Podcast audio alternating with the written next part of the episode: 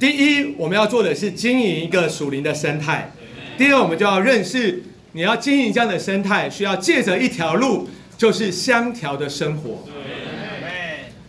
呃，你知道啊，这个如果我今天这个要让这这一杯水变成甜水，我要做的事情就是可以加糖进去，可以加蜂蜜进去。好，当这些事情被加进去的时候，它调在这个水里面，它就成了一一杯甜水。啊，那同样的，我们这个人享受主，我们里面被主的活泼的生命充满。但这个生命要如何能够啊影响到别人呢？成为一个生态呢？它就需要一切的一个调的过程。在哥林多前书十二章二十四节、二十五节这里说：“但神将这身体调和在一起，把更丰盈的体面加给那有缺欠的肢体，免得身体有了分裂，总要肢体彼此同样相顾。”在这里就说到啊。在一个身体上，它该有一个正常的情形，就是这个身体它应该是调和在一起的，身体不应该是分开的，身体之间那个区别需要拆毁。今天呢，我的手臂如果啊啊，今天我的手如果跟我的这个身体呢中间有一个墙，有一个隔断，那身体的丰富，身体的供应就无法流通到我的手臂上面。同样的，一个正常的基督身体上的肢体，你要认识，你得救之后都是基督身体上的肢体，我们就必须要连于身体，而且这个身体呢，必须要没有区别，没有一个隔断的墙。所以啊，我们刚刚所读的这处经节讲到调和，调和在希腊文原意的意思叫做失去区别。换句话说呢，我们需要失去区别才能够调在一起。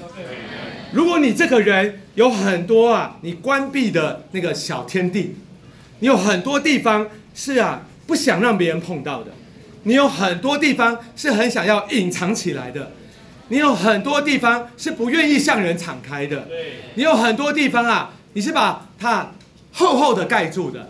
你要知道。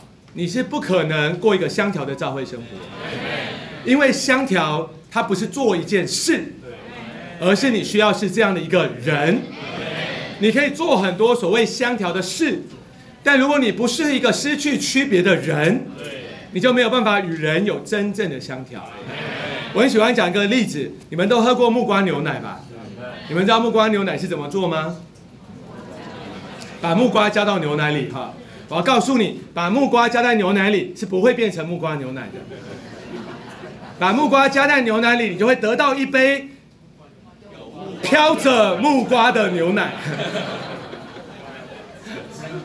是不是？你你不信，你下去试试看了。它不会变成一杯木瓜牛奶的，它是一杯飘着木瓜的牛奶。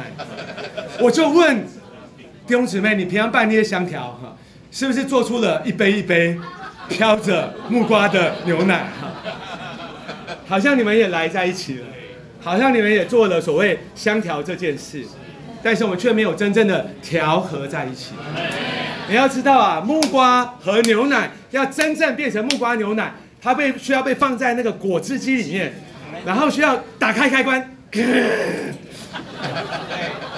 有一种切割的过程哈，就是啊。毁掉它的区别，哈，毁掉它原来的样子，毁掉它原来的壳子，它才有可能啊，真正的被调和在一起。所以，亲爱的弟兄姊妹，求主打开我们。若是你过的教会生活，但是你一直觉得你摸不着那个香调的实际；若是你过的教会生活，但你一直唱不出我真欢喜在神的原理，那个很大的问题。在于你不愿意真正的失去区别，在于你不愿意的真正的与圣徒们敞开的调和在一起，好不好，弟兄姊妹？愿今天主的话能够光照我们。如果这是我们的情形，我们就愿意在主的光里悔改，然后呢，在主的加力里站起来。我们愿意从今天开始和弟兄姊妹实行相调的教会生活，不是外面办相调的活动，乃是我们在这里过一种生活，叫做相调的生活。亲爱的弟兄姊妹，就像我们前面讲的，它并不是啊，这个我一天当中，我一周当中，我啊挖出几个时段叫做过教会生活，乃是当你是这样的一个相调的人的时候，就觉得你天天都是活在教会生活里。我希望你们领略这件事啊！我活这种生活已经活了几十年了，真的是太快乐了啊！我真希望你们能够搞得懂，我真希望你们能够活得出，我真希望这个生活也成为你们所享受的啊！真的不是你要有多少时间来过教会生活的问题，而是你这个人就是活在教会生活中。